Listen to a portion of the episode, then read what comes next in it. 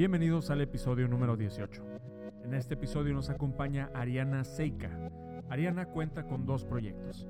Uno, donde su objetivo es empoderar a la mujer con Ellas Pueden Community en Instagram. Y dos, Seika Accesorios en Tijuana. Bienvenidos. Bueno, primero que nada, gracias por la invitación. Y bueno, empoderamiento para mí viene eh, de muchas formas, ¿no? El empoderamiento ha crecido a lo largo del, del tiempo eh, y más el de la mujer. Generalmente, eh, pues es definido como alguien que no tenía cierto tipo de poder en sus manos y lo ha tomado poco a poco.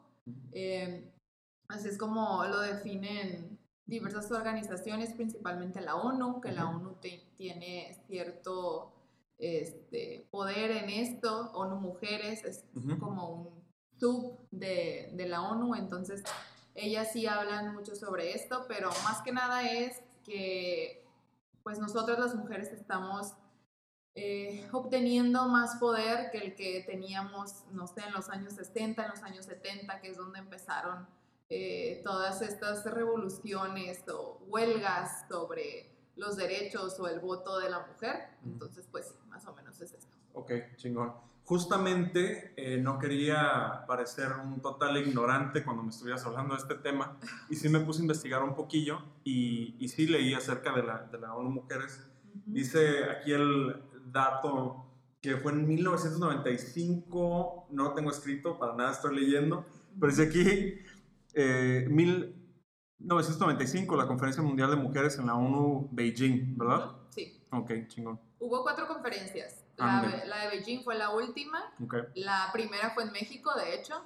Eh, pero con la de Beijing se hizo como cierta, eh, se llama la Declaración de Beijing, que ahí fue donde varios países eh, se pusieron de acuerdo y dijeron que pues ya iban a empezar a hacer como que diferentes cosas para mejorar la situación de la mujer en el mundo.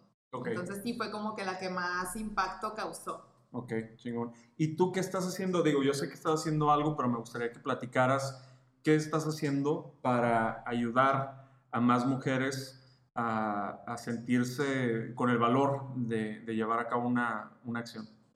Bueno, eh, yo te platico un poquito. Yo hice una tesis, es, fue de maestría en administración en la UABC y mi tema de tesis fue empoderamiento de la mujer emprendedora en Tijuana. Yo quería hacer algo de la mujer emprendedora, ¿no? Porque yo soy una de esas mujeres.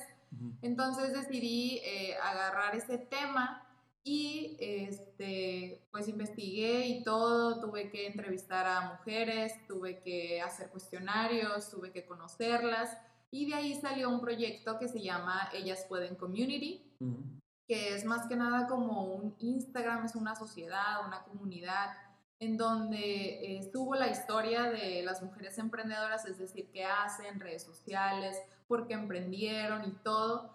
Entonces, en cierta parte es como darle reconocimiento a esas mujeres que tal vez están por ahí escondidas, este, no sé, que tienen, venden jabones, eh, venden productos para el cabello, son maquillistas o así, y, no se les da ese reconocimiento que, que debería porque pues no tienen 100 mil seguidores o no tienen este, la fuente para ellas darse a conocer. Entonces, en ese medio nos damos a conocer entre todas. Eh, empecé aquí en Tijuana porque aquí fueron las entrevistas, pero eh, ya se extendió a México. He tenido a chicas de Celaya, de de León, de Culiacán, de Tijuana, de Ensenada. Entonces, este, sí, ha ido creciendo poco a poco. ¿Y cómo seleccionas a, a, una mujer emprendedora? ¿Qué tiene que tener esa mujer emprendedora para que sea parte de ellas, pueden comer? Pues nada más que sea emprendedora, okay. que quiera salir. Bueno, eh, yo tengo como cierto punto de que, bueno, si yo te conozco, yo te puedo invitar si veo que eres emprendedora, eh, porque subo una emprendedora al día. Ok, al día, wow. Ajá, y eh, a veces hago como días de nominaciones, de que, ah, lunes de nominación y sus mismas amigas, primas, conocidas, familiares, las nominan y ya me, yo les hablo para tener consentimiento de ellas y poder subirlas. Y, pero nada más eso, o sea, que vendan un producto o que se quieran dar a conocer. Ok, ¿y sientes que hay un buen emprendedor y un mal emprendedor? No, no, no lo considero. Eh, siento que tal vez hay mujeres que van empezando, hay mujeres que ya tienen este cierto tiempo, hay mujeres que tienen que parar por ciertas cosas, por ejemplo, en mi tesis pues hablé mucho sobre el trabajo de cuidados, es decir, que pues las mujeres a veces, bueno, en la actualidad todavía tienen más, más responsabilidades con la familia, es decir, con los hijos, con el cuidado de las personas mayores y todo eso, entonces hay personas o emprendedoras que tienen que parar su emprendimiento por ese tipo de razones. Pero no, no creo que haya un mal emprendedor, un buen emprendedor, simplemente eh, hay emprendedores que no, bueno, me considero no tenemos todos los conocimientos para poder avanzar, entonces también eso es lo que yo quiero como que dar a conocer temas sobre el registro de marcas, sobre el SAT y cosas así. Ok, ok. Sí, ¿cuál crees que es el error más grande de, de las emprendedoras? Eh, pues el no tener conocimiento sobre algunos temas y hacer las cosas a lo loco, ¿no? Yo, creo, que todos, yo creo que todos hacemos eso, o sea, no sabemos, pero nos aventamos. Pero este, sí he tenido eh, lives en, en Ellas Pueden, donde he hablado con una abogada, que ella nos habla sobre el registro de marca, o con contadoras, y ellas nos hablan sobre el STAT o así, ¿no? Eh, temas que nos puedan ayudar a, a, resolver nuestras dudas sobre eso, porque hay veces que no sabemos hacia quién nos tenemos que dirigir y quién nos va a decir la verdad, porque yo también me ha tocado que cuando yo recién empecé fui con un contador y me quería cobrar muchísimo dinero y dije, esto no puede ser real por, por, ayudarme, entre comillas, a sacar los permisos, me quería cobrar así toda una vida, ¿no? Y yo salí y empecé a hacer llamadas y me dijeron, no, no, una amiga que es emprendedora, me dijo, no, amiga, te quieren ver la cara, claro que no. Entonces, eso es lo que yo quiero hacer, pues, que no... Eh, que no te quieran ver la cara y que tú sepas porque pues la información es poder, ¿no? Entonces eso es el punto.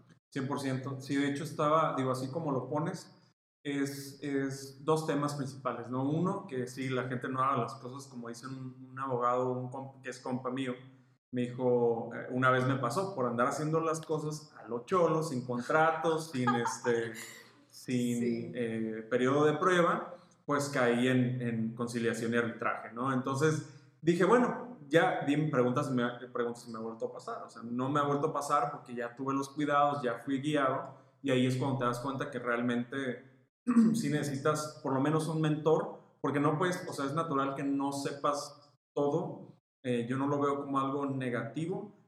Digo, yo sé que tú tampoco, pero yo creo que eh, la clave está en, en no bloquearse a no querer aprenderlo porque por lo menos necesitas saber la superficie, ¿no?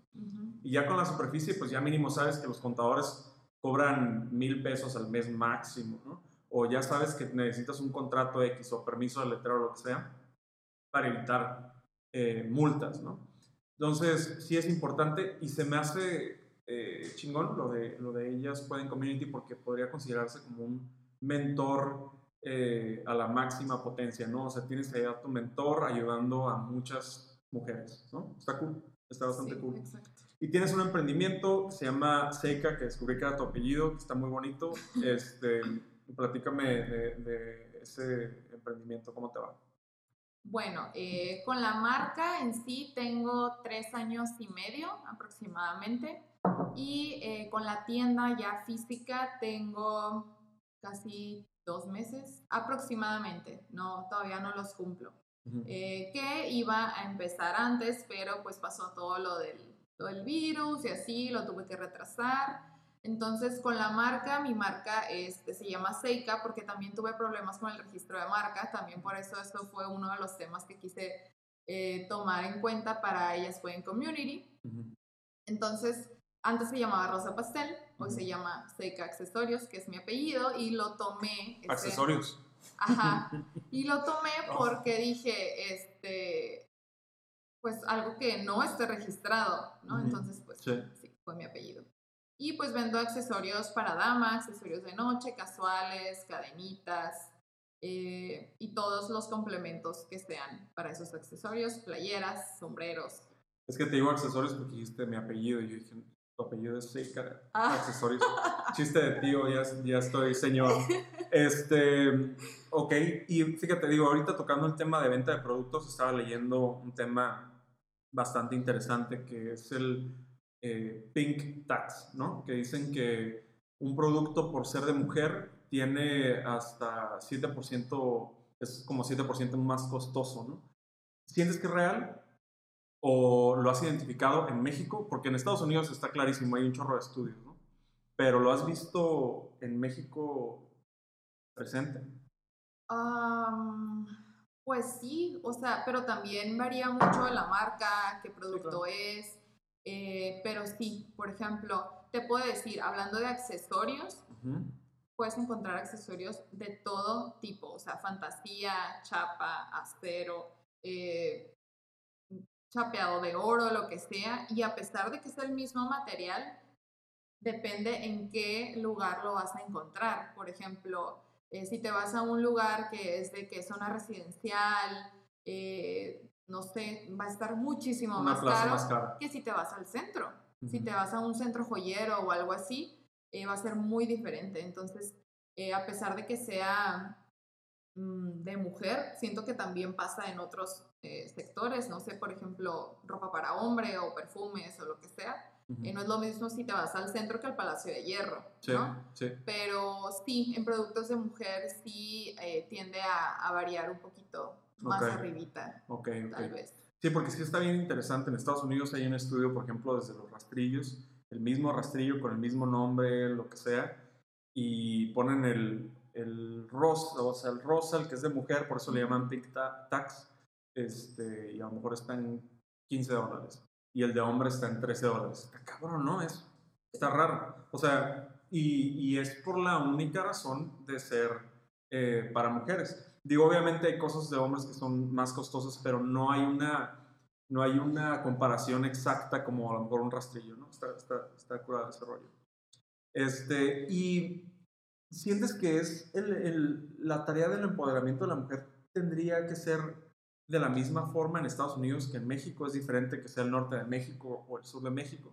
Yo sé que tú eres de Sinaloa, ¿lo ves diferente a Baja California? ¿O hay estados más conservadores unos que otros? ¿Cómo ves esa situación? Eh, sí varía, porque cuando estaba haciendo el estudio, había muchos estudios, ah, bueno, estudié sobre empoderamiento, pero tenía que investigar el empoderamiento en México, el empoderamiento en Israel, en India, en todos esos lugares donde pues ahí hacen muchos artículos para revistas académicas, entonces ahí tenía muchísima información de esas partes del mundo, más como en India, ellos eh, tienen muchos artículos académicos, entonces sí leí mucho de ellos, de ellas más bien, pero, pero sí, por ejemplo, allá son un poquito más conservadores, eh, la cultura, la cultura tiene mucho que ver en el tema de empoderamiento. Entonces, este, en México también cambia eh, dependiendo del lugar donde estés. Eh, encontré muchos artículos, pero hablan sobre el empoderamiento, por ejemplo, de la mujer indígena. Eh, encontré mucho sobre eso, pero pues ahí cambia un poquito. También, no sé, por ejemplo, que la mujer trabaja, la mujer indígena trabaja y trabaja, trabaja, trabaja y el dinero se lo da al hombre. Y el hombre, pues en este caso lo administra o que hay este, diferencias porque la mujer gana más que él, o sea, cosas así, pues. Sí. Pero sí, sí varía dependiendo del estado, la ciudad, el país. 100%. De hecho, estaba leyendo eh, de, y esto sí lo tengo anotado, se llama Priyanka Chopra, no sé si has escuchado de ella, pero es una activista hindú que eh, lo que hace es eh, ayudar a más niñas que puedan tener un derecho básico que es la educación. Entonces ella contaba una historia que estaba en su casa y una vez la, la, persona, la empleada doméstica, llevó a su hija y la tenía leyendo en la biblioteca y le pregunta, este, oye, ¿por qué estás aquí con tu mamá? ¿Por qué estás eh, leyendo un libro? Deberías estar en la escuela. Y dice, no, no, es que mis papás me sacaron de la escuela. le pregunta, ¿por qué sacaron de la escuela? Es que no les alcanza y dijeron que era mejor llevar a mis hermanos porque conmigo iba a ser una pérdida de dinero, porque yo me iba a casar y me iba a quedar en casa. Cabrón, qué cabrón. Y, y a pesar de que mucha gente diría, no, no, es que ya estamos, por ejemplo, hay otro estudio que dice que en Estados Unidos ya el, el, el pay gap, que le llaman, está en 98 centavos contra un dólar, o sea, se ha, se ha igualado bastante, sí hay diferencias, pero te vas a la India y está, es otro mundo, ¿no? Totalmente.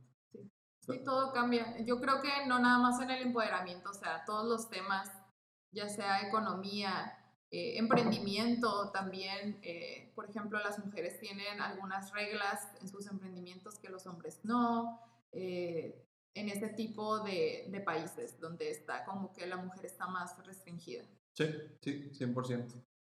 ¿Te gusta Tijuana? Sí. ¿Sí? ¿Más que Culiacán? Eh, son muy diferentes. Okay, son Eh, polos opuestos. Tijuana es más como eh, no sé, me gusta mucho, puedes hacer muchas cosas, hay mucha variedad de comida, de gente. ¿Dónde están más buenos los tacos? ¿Dónde están? Más buenos los tacos. Va a quedar grabado. Para toda la Eso no lo pongas. en, los, en los dos, en los dos. ok, ok, súper bien. Este, y ahora, Seika, o sea, yo no quiero, yo no quisiera que lo demás, como, ¿qué sigue para Seika? Pero yo quiero saber, lo que me interesa a mí es, ¿cuál es tu plan de crecimiento para Seika o quieres diversificar? ¿Quieres eh, seguir con Seika, a lo mejor abrir más sucursales, a lo mejor crecer por internet? ¿O quieres abrir más sucursales, a lo mejor una segunda en Culiacán? ¿O cómo está el rollo? Eh, sí me lo han pedido en Culiacán, porque pues eh, la gente allá me conoce, sabe lo que estoy haciendo y así.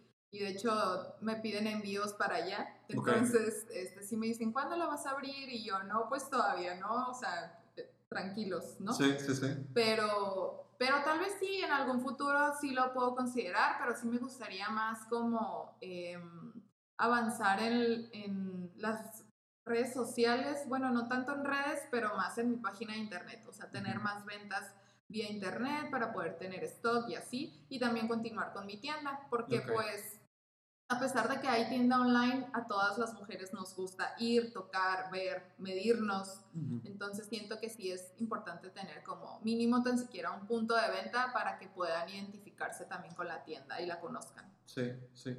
¿Qué, ¿Cuál ha sido el peor consejo que te han dado eh, durante, o sea, durante tu emprendimiento?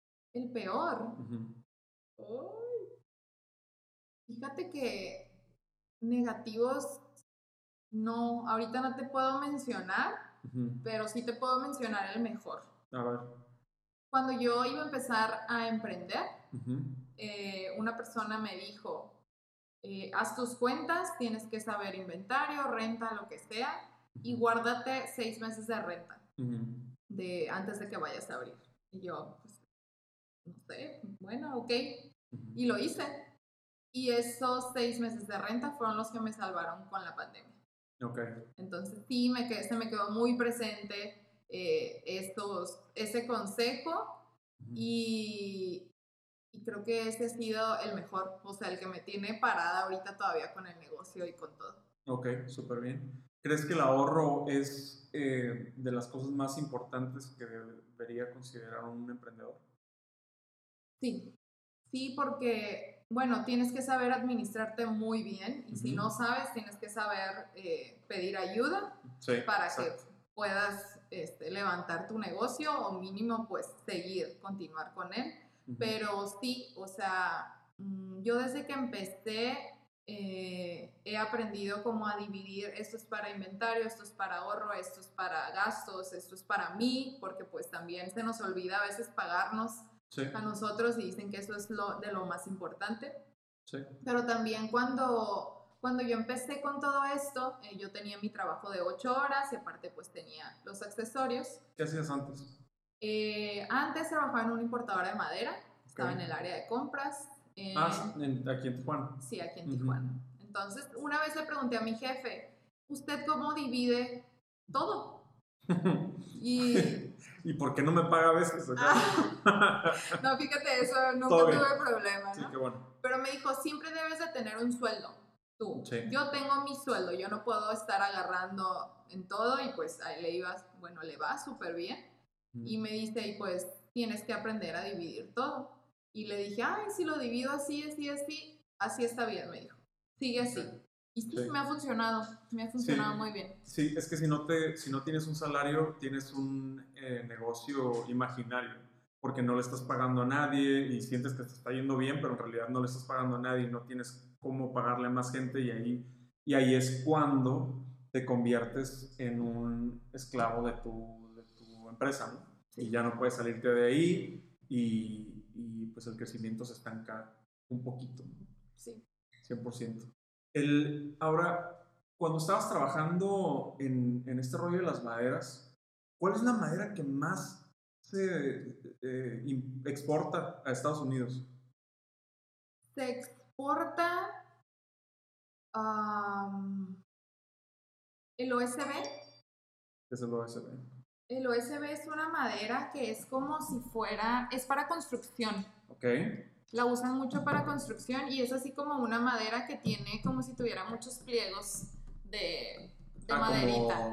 Así pegada. Ah, los. El, sí, sí, sí, ya sé cuál. Y es como comprimida.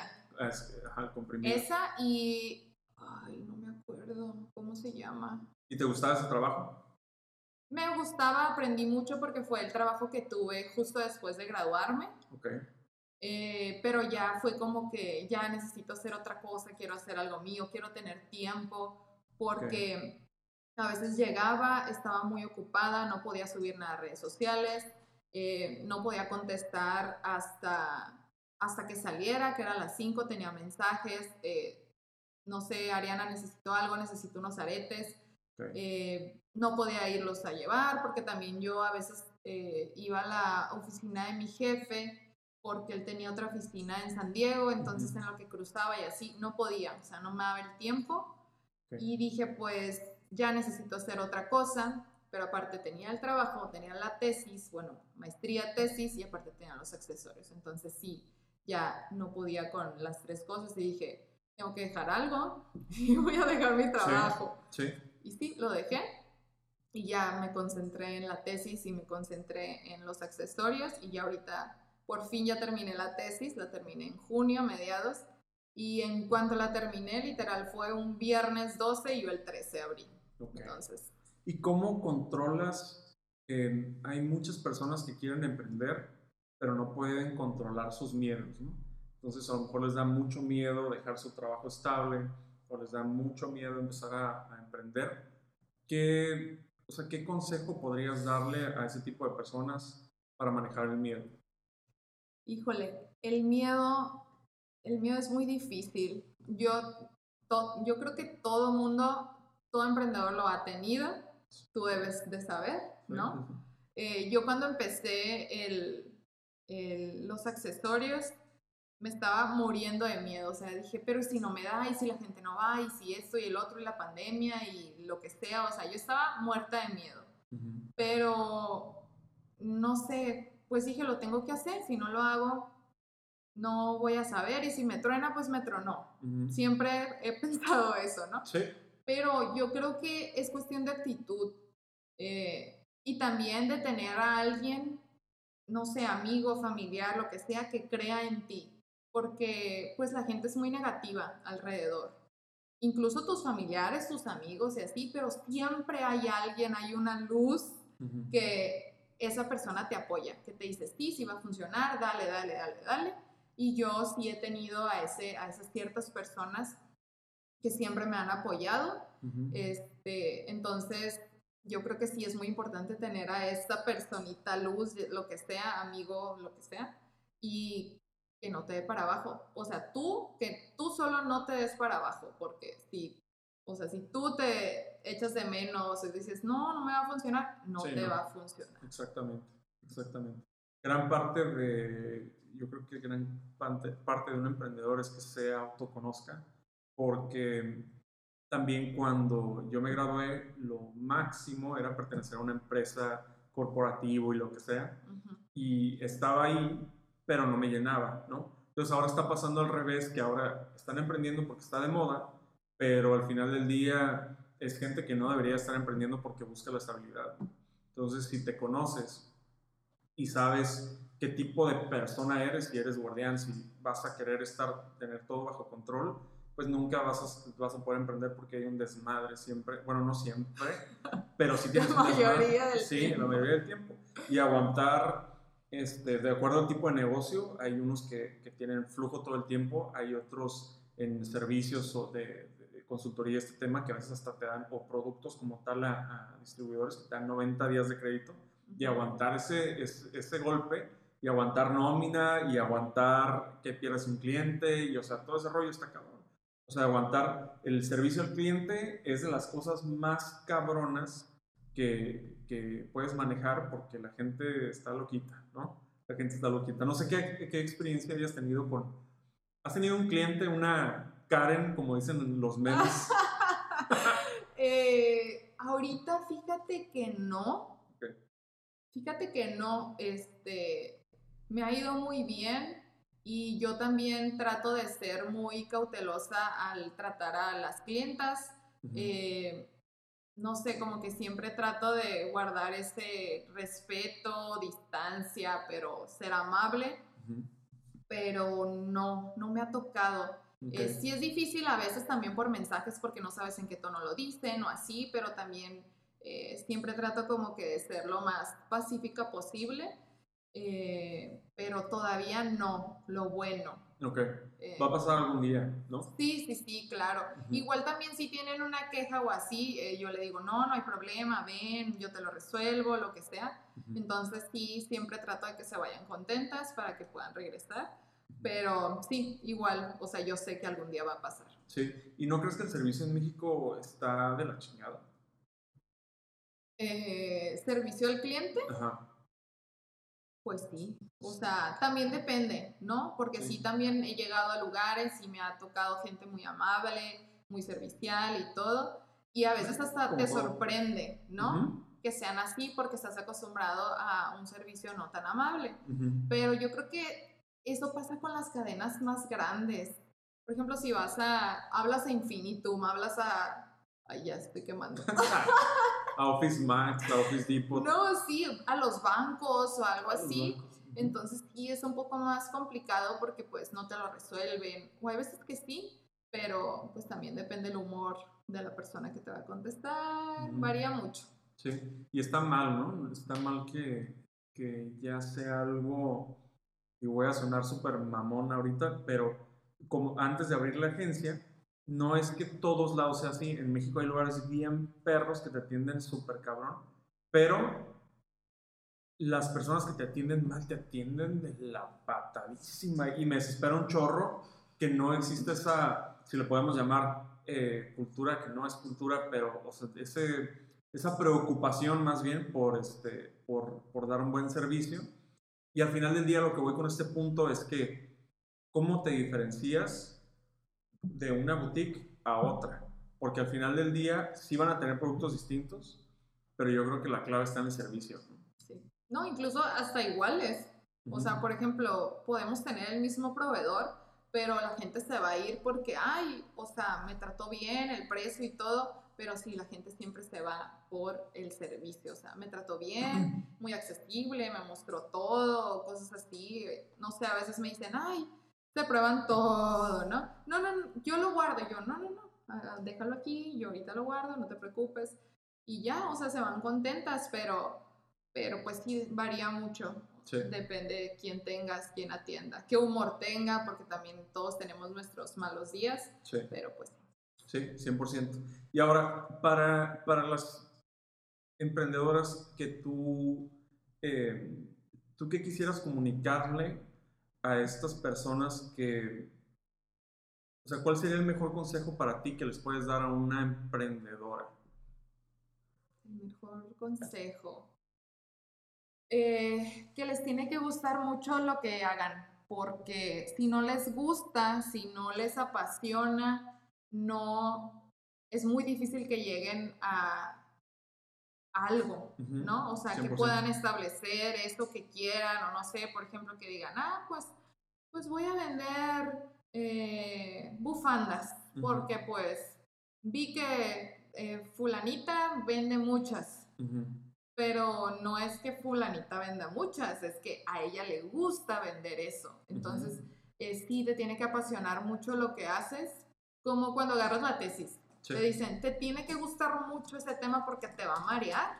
O sea, te va a marear, te va a, te vas a sentir mal, vas a llorar del estrés. Y es lo mismo con el emprendimiento, o sea, hay días buenos, hay días malos, hay días que vas a querer llorar de la emoción, hay días que vas a querer llorar de la tristeza, pero pues te tiene que gustar para poder soportarlo. O no sé, como un novio o una novia de que lo tienes que querer mucho para poder soportarlo. así, así es el emprendimiento. qué, buen, qué buen consejo, ¿no? Sí, y justo, justo ahí se, se, puso, se durmió la cámara.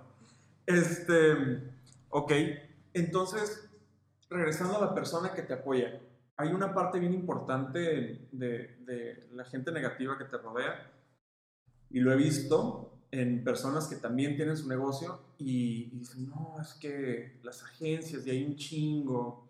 Y a lo mejor a mí no me pasó eh, porque mis papás también emprendieron y su rollo, pero sí hay eh, camaradas que ellos decidieron emprender, sus papás siempre trabajaron en empresas y sí lo veían como eh, sinónimo de, de, de huevón, ¿no? O sea, no, este güey eh, no va a tener éxito, va a andar valiendo madre, como que no vas a estar en la empresa donde está la familia y ya sabes. Entonces, sí está, sí está, es, es, siento que es un complejo como el, el, obligar a tener un papel, ¿no? A mí también me decían, oye Luis, ya cuando tengas tu título, ya este, voy a estar a gusto, me decían sus, mis papás, ¿no? Sus papás, mis papás.